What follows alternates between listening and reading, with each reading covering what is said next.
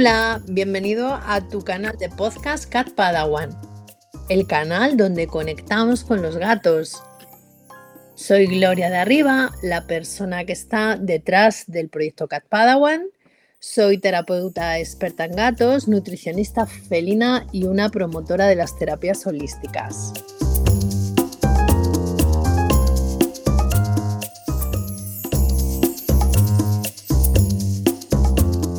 Episodio número 8. Hoy vamos a compartir por aquí, os voy a compartir por aquí pues información acerca de cómo les afecta el calor a nuestros gatos, que parece una bobada, parece una tontería, ¿no? Que los gatos indoor, los gatos que viven dentro de casa, pues, pues les puede afectar las altas temperaturas, pero sí, sí, les afecta y les afecta mucho. Vamos a ver cada cosa, cada cada punto detalladamente. estos últimos días se me están disparando un poco las consultas de, algunos tutores, por eso he decidido hacer este podcast. Hablando del, calor, eh, me estáis escribiendo muchas personas, muchos tutores que ya habéis tratado conmigo, pues para, para contarme, ¿no? Que, notáis como que vuestros gatos han cambiado un poco sus rutinas, han cambiado un poco su comportamiento. Incluso algunos tutores están preocupados pues porque los gatos apenas comen. Eh, entonces he creído necesario que, pudiera comentaros ¿no? Eh, cómo afecta el calor, este calor tan aplastante que estamos teniendo estos últimos días, a nuestros gatos. Eh, porque a pesar de ser animales que viven en el interior de las casas, ellos notan ese aumento de la temperatura, lo notan, lo notan bastante. Vamos a ver eh, en qué punto eh, tenemos que entender que el calor ah, está afectando a nuestros gatos, digamos que afectando a sus rutinas, ¿no? Más, más. Tenemos que entender que el calor, igual que nos afecta a nosotros, yo por ejemplo soy una persona que a mí eh, el calor me afecta muchísimo, o sea, mm, estoy más cansada, estoy más fatigada, eh, tienes menos ganas de moverte, prefieres estar eh, pues en un sitio fresquito, mm, las actividades cotidianas diarias pues no tienes mucha, muchas ganas de hacerlas. luego a la hora de comer, el tema de la alimentación, yo no sé si a vosotros os pasará, pero yo por suerte, y digo, digo por suerte, Em, como a la mayoría de los mamíferos, pues se nos quitan un poco las ganas de comer. Y, tratamos siempre de ingerir pues mucha más agua, mucha más cantidad de agua y menos eh, comida sólida, ¿no? Vamos a, ver, vamos a ver todas estas cosas aplicadas a los gatos en más detalle. Pues una de las cosas eh, más importantes que les ocurren a los, a los gatos de interior eh, con las altas temperaturas es que tienden a perder más, más pelo, ¿vale? Ya cuando empieza la primavera empezamos a notar ¿no? que nuestros gatos, ya sean de pelo corto o de pelo largo, lo notamos porque sobre todo nos dejan muchos más pelitos pues por toda la casa, ¿no? Yo no sé si a vosotros os pasará, yo a mí me ocurre que incluso pues me encuentro pues eso, ¿no? O sea, bolas de, de, de, no son pelusas, es pelo por el suelo de la casa, ¿no? De esto que si llevas dos días sin, sin pasar el cepillo, pues te lo encuentras por ahí. Luego también en la ropa eh, y luego ellos mismos, ¿no? Si, si por lo que sea no los cepillamos eh, o no podemos o no lo toleran o Mm, bueno, por el motivo X que sea, no cepillamos a nuestro gato, pues veremos que se les hacen nudos en el pelo, ¿vale? Si son, si son gatitos que tienen el pelo eh, un poco más largo o lo tienen muy fino, ¿vale? Pues pueden tender a, hacer bolas de, bolas de pelo. Em, también les veremos que se acicalan más, ¿vale? El tema del acicalamiento es algo que eh, aumenta también porque ellos notan esa, ese exceso de pelo, ¿vale? Eh, tenéis que tener en cuenta que cuando se, se, lamen, ¿no? Todo ese pelo que no les quitamos con un cepillito, eh, pues se lo tragan, ¿vale? Eso puede generar problemas a nivel intestinal porque puede haber obstrucciones o me tienen que, ¿sabes? O sea, tienen que comer mucha cantidad de pelo ¿vale? Y, bueno, complicarse mucho el asunto, ¿no? Pero sí que puede haber obstrucciones de pelo, incluso veréis que vomitan bolas, lo que son bolas literalmente de pelo, ¿no? Em, en este caso, en este caso, yo lo que os aconsejo es que, hombre, primero de todo, no forcéis al, gato para, para, cepillarle, ¿no? Yo no soy partidaria de forzar ninguna situación, o sea, es decir, eh, hay gatos que llevan muy mal el tema del manipulado Em, podéis probar con diferentes cardas, diferentes cepillos, porque tenéis que tener en cuenta que son animales con la piel muy sensible, ¿vale? O sea, tienen la piel muy sensible. Entonces, cuidado con los cepillos y con las cardas que a lo mejor tienen las púas muy puntiagudas, porque puede ser que sea eso lo que les está molestando. Podéis consultar a profesionales de la peluquería canina y felina, que los hay y los hay muy buenos, eh, acerca de qué tipo de cepillo eh, podéis comprar. Mm, podéis también utilizar cortanudos que en un momento determinado, sin pegar tirones, eh, os pueden ayudar a eliminar eh, determinados, em, determinadas bolas o determinados eh, em, pelos que se han quedado ahí enredados, pero con mucho cuidado siempre, ¿no? Y tratando de respetar siempre lo que el gato quiere, ¿no? Mm, yo no soy partidaria de forzar porque vamos a generar una crisis de estrés al gato que luego puede derivar en muchas otras cosas, porque si es un gato que no tiene una tolerancia a que le cepillen y a que le manipulen, te puede llegar a agredir incluso, y no porque sea malo ni sea arisco, sino simplemente es como defensa, esa autodefensa, ¿no? O sea, estás haciéndome algo que no me gusta, me siento invadido, atacado y me defiendo, ya está, ¿vale? Em, es, imagínate, es como si a ti, pues yo qué sé, te, te sometieran a, a un cepillado de tu melena, imagínate que tienes el pelo largo y lo tienes todo enredado y estás, eh, eh, están peinándote el pelo a la fuerza sin tú querer, ¿no? Pues estarías en una pelea constante con un, con un aumento de estrés y de tensión importante, ¿no? Resumiendo, no forzar para cepillar, ¿vale? Intentar eh, cambiar de cepillos o ir a cepillos más suaves cuando veis que al gato le puede estar molestando. Nunca, nunca inmovilizar para poder cepillar, aunque se aconseje que en los meses de verano se aumente, digamos, la frecuencia del cepillado.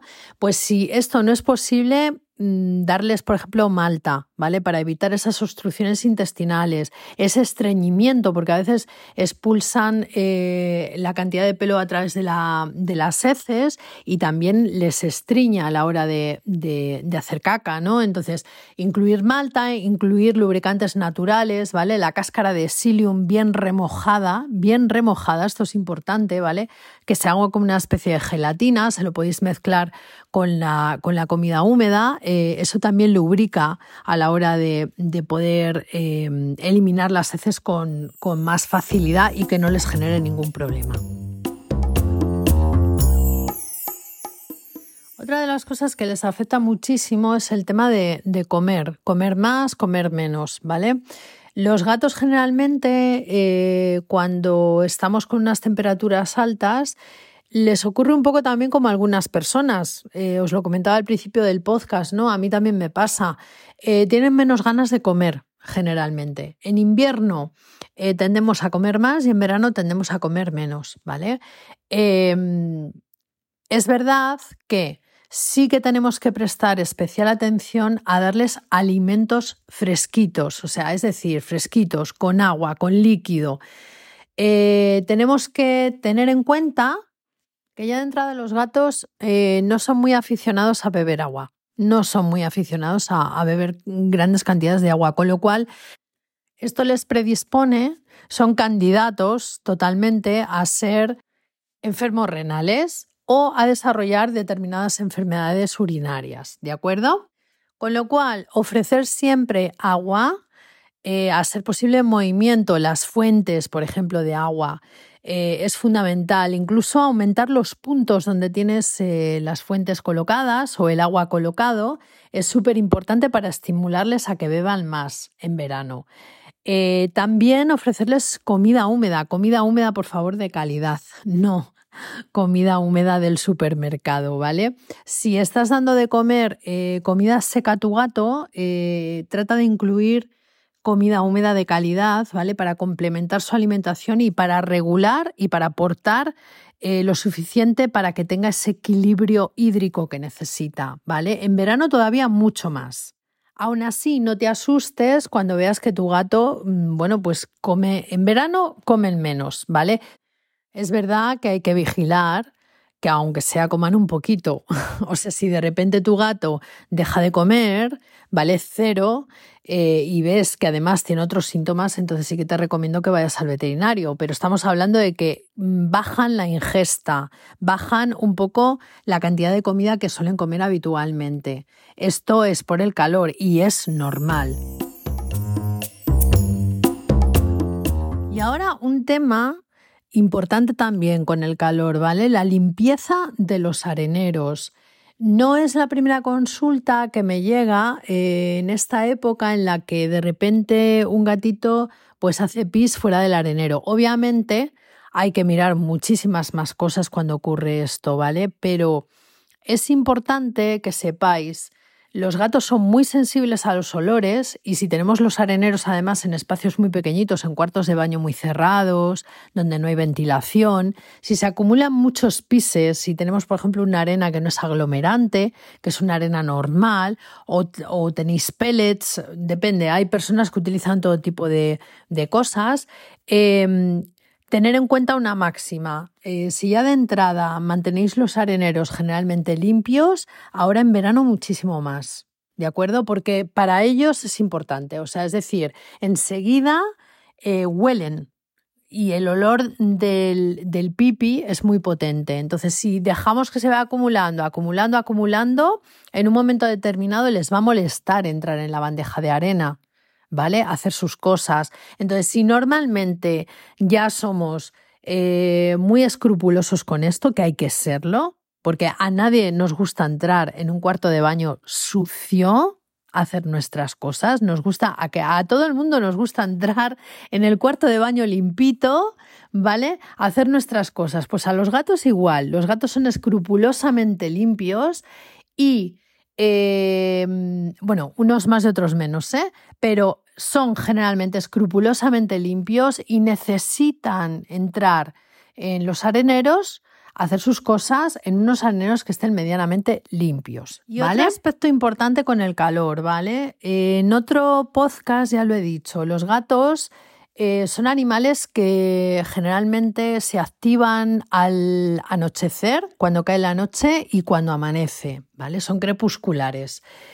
En verano, cuando hay altas temperaturas durante el día, vais a observar que vuestros gatos están todo el día tirados, o sea, se pasan todas las horas de luz sin moverse prácticamente. Se levantan para comer, se levantan para nada. Las cosas más básicas y funcionales es lo que van a hacer.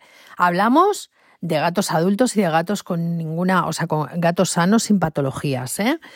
Em, ¿Qué ocurre cuando cae la noche? Bueno, pues cuando cae la noche les vais a notar que tienen más, que es cuando empiezan a, como digo yo, a resucitar, ¿no? O sea, les ves que tienen eh, más ganas de moverse, están más activos, quieren jugar y quieren asomarse a las ventanas y a los balcones. Por favor, por favor, tomar en cuenta una cosa. Ya el verano pasado mm, me pasó con un amigo que yo ya le había advertido y le dije, cuidado con el balcón, lo tienes sin proteger. La gata en un momento determinado, mm, los gatos en un momento determinado persiguen un pájaro, un insecto y no, no piensan que se van a caer, ¿de acuerdo? Y que se van a hacer daño. Entonces, ventanas abiertas, balcones abiertos, sí, pero con protección, por favor podéis hacerlo vosotros si sois muy manitas. Hay empresas muchísimas que se dedican a poner protecciones en balcones y en ventanas, pero por favor, siempre protegidos.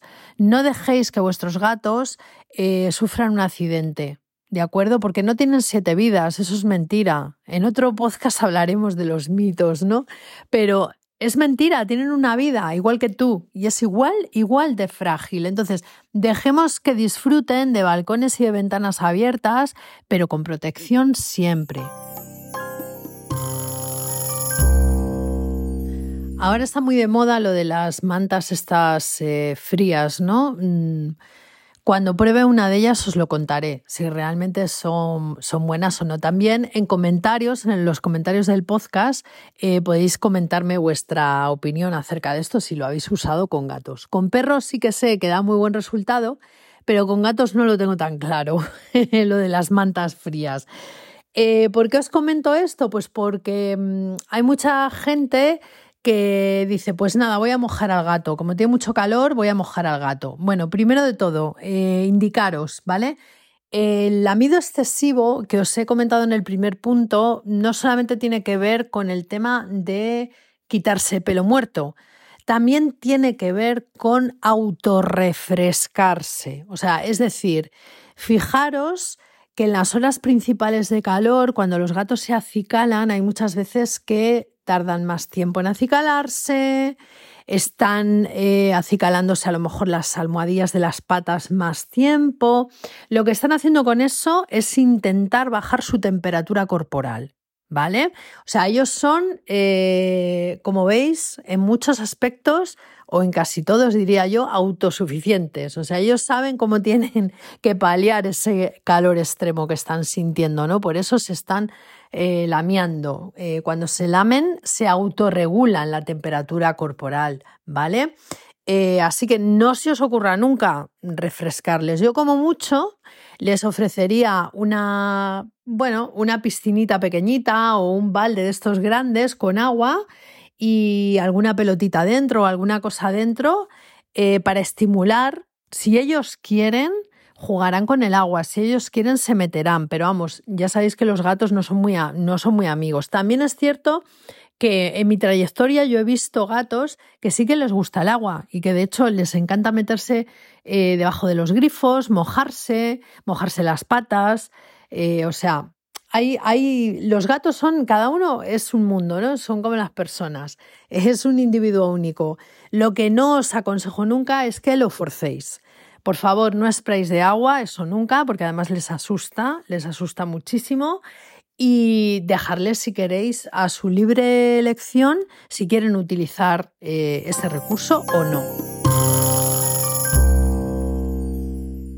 Y por supuesto, si, si, tu gato es un gatito senior, es mayor, a partir de los 8 o 10 años, o si tiene alguna patología crónica, eh, yo te recomendaría que prestes especial atención en verano, en los meses de verano, que estés un poco más atento, eh, bueno, pues a cómo se comporta, ¿no? Si hay algún cambio brusco en sus rutinas, en su alimentación, eh, porque sí que es cierto que el calor puede llegar a empeorar eh, procesos crónicos, ¿no? así que hay que estar un poquito atento con esto. Si tus gatos tienen acceso al exterior porque tienen jardín, porque tienes jardín o porque tienes un patio o un terreno, em, por favor, mm, provee de sombras. O sea, es decir, eh, que asegúrate que en tu jardín o en tu, en tu espacio exterior donde los gatos salen puedan tener sitios donde se puedan cobijar un poco de, del sol directo, ¿no? Sí que es verdad que, que es, eh, en un gato de interior es difícil que puedan padecer de un golpe de calor, pero sí que es cierto que hay que tener en cuenta que si tienes una parcela y tienes un espacio donde salen al exterior, es importante que tengan sitios donde cobijarse. Ellos no son tontos, obviamente cuando, cuando sienten que el calor es muy extremo, pues tratan de refugiarse siempre debajo pues, de un árbol, debajo de un matorral, eh, si tienes alguna casita de madera, si tienes eh, algún sotechado, ellos siempre van a ir a buscar la sombra, pero debemos de tener en cuenta esto, proveer de lugares donde ellos puedan refugiarse del calor cuando salen al exterior. Pues hasta aquí el episodio número 8. Espero que este episodio sobre el calor y cómo puede influir a nuestros gatos em, te ayude a, disipar dudas que en un momento determinado nos asaltan a todos acerca de por qué come menos o por qué eh, se pasa más horas tumbado. Y ya sabes, mucha sombra, dejarlos tranquilos, que se relajen, que estén a su aire, si quieren estar todo el día tumbados, que estén, y mucha agua y buena alimentación.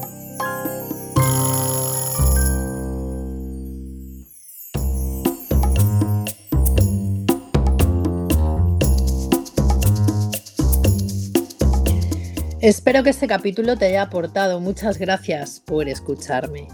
Te invito a que visites mi blog en www.catpadawan.com. Podrás enterarte de muchas más cosas. Nos vemos en el siguiente capítulo.